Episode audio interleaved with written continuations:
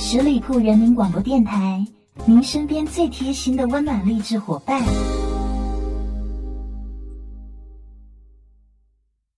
Hello，大家好，今天给大家分享的文章来自刘若英，文章的原标题《给九十岁的你》，这是他给陈升的书写的序。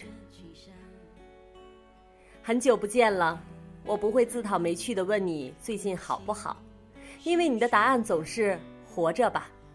在这个不吃冷笑话的年代，还能坚持这么幽默的冷言冷语，你应该也算是奇葩。我想，即使到了九十岁，你应该也还跟现在一样，像个长不大的小老头，有点愤世嫉俗，满头银发。却还穿着短裤拖鞋，自以为游走在不知名的星球吧？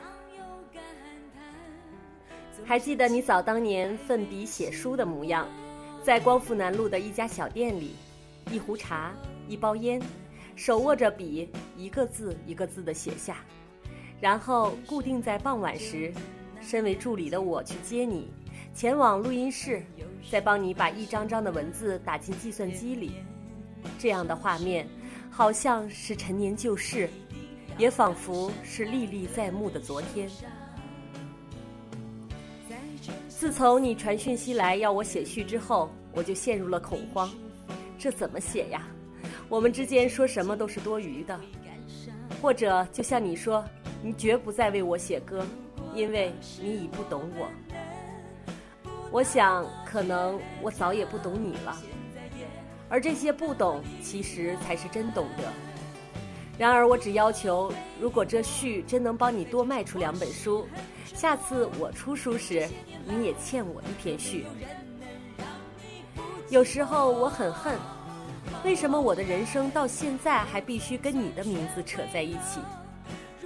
但也许我应该感恩，像奶茶这样的名字，也只有你想得出来。朋友从西藏回来，说我的歌大街小巷都听得到，因为高原同胞天天要喝奶茶，赞叹我的名字取得好。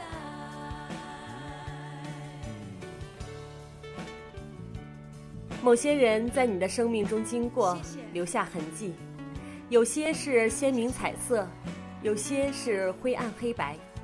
奇怪的是，不管什么时候的你，都让人觉得既极端又模糊。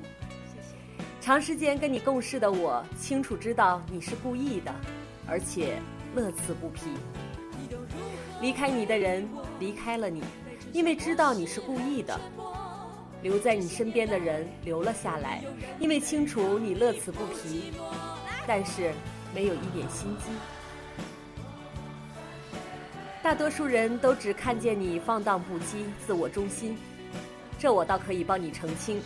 如果你真的是他们想的那样，你不会十数年孜孜不倦以耕写歌。如果你真是那样的，不可能长久维持平静而甜美的家庭生活。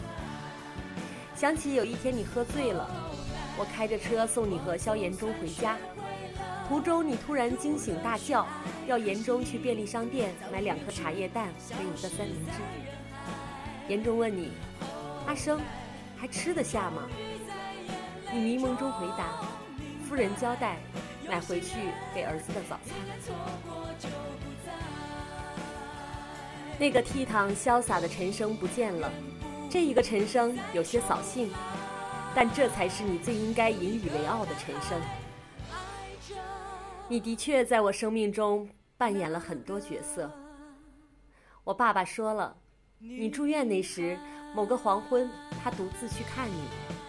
坐在病床边，只跟你说了一句：“谢谢你代替了我的角色。比起我，你更是一个称职的父亲。”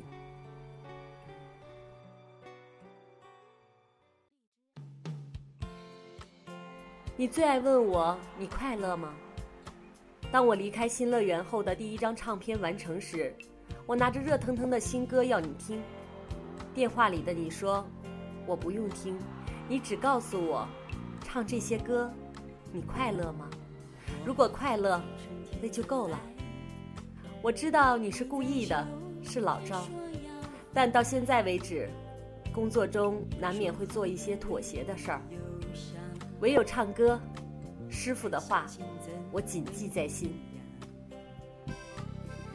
你说过，大树要在天空交接相会才有意思。那时你的意思是说，我还是棵小苗，别老依附着你，要我自己学着长大。你总会有九十岁的时候，我也会有八十岁的时候。到那个时候，我不奢望我的树长得比其他人高，也不需要长得跟他人一般高。我只确定，我的树顶能遥遥的见着你的树顶，就够了。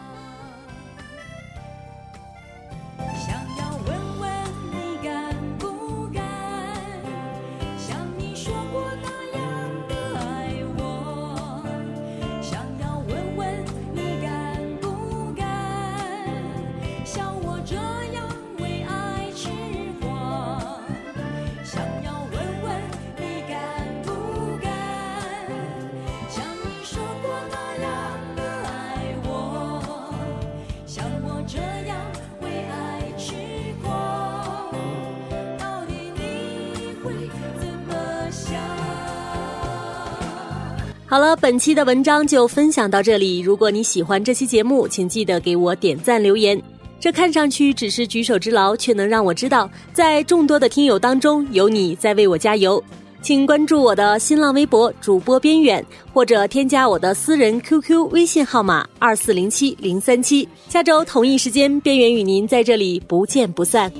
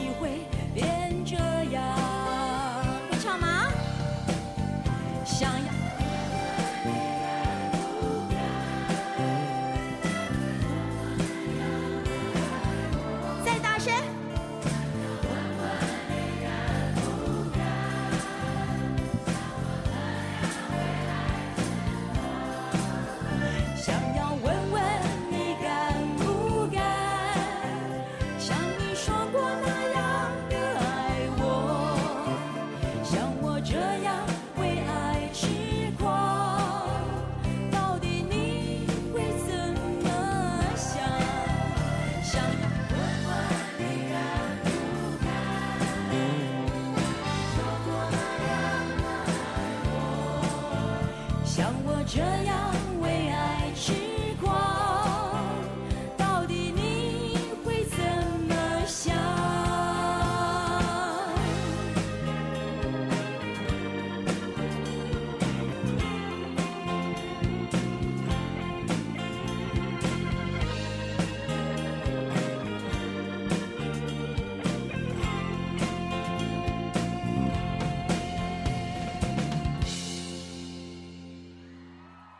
常常在繁忙的生活当中，或者在学校里面，我们总是会偷偷的在听手机，而手机的另外那一端，总会出现有很多的“喂，喂，hello，喂”，但是在现实的生活当中，我一直在等的，只是他的那一声。本期节目由十里铺人民广播电台制作播出。了解更多的资讯，请关注十里铺人民广播电台的公众微信和新浪、腾讯的官方微博。感谢收听，我们明天再见。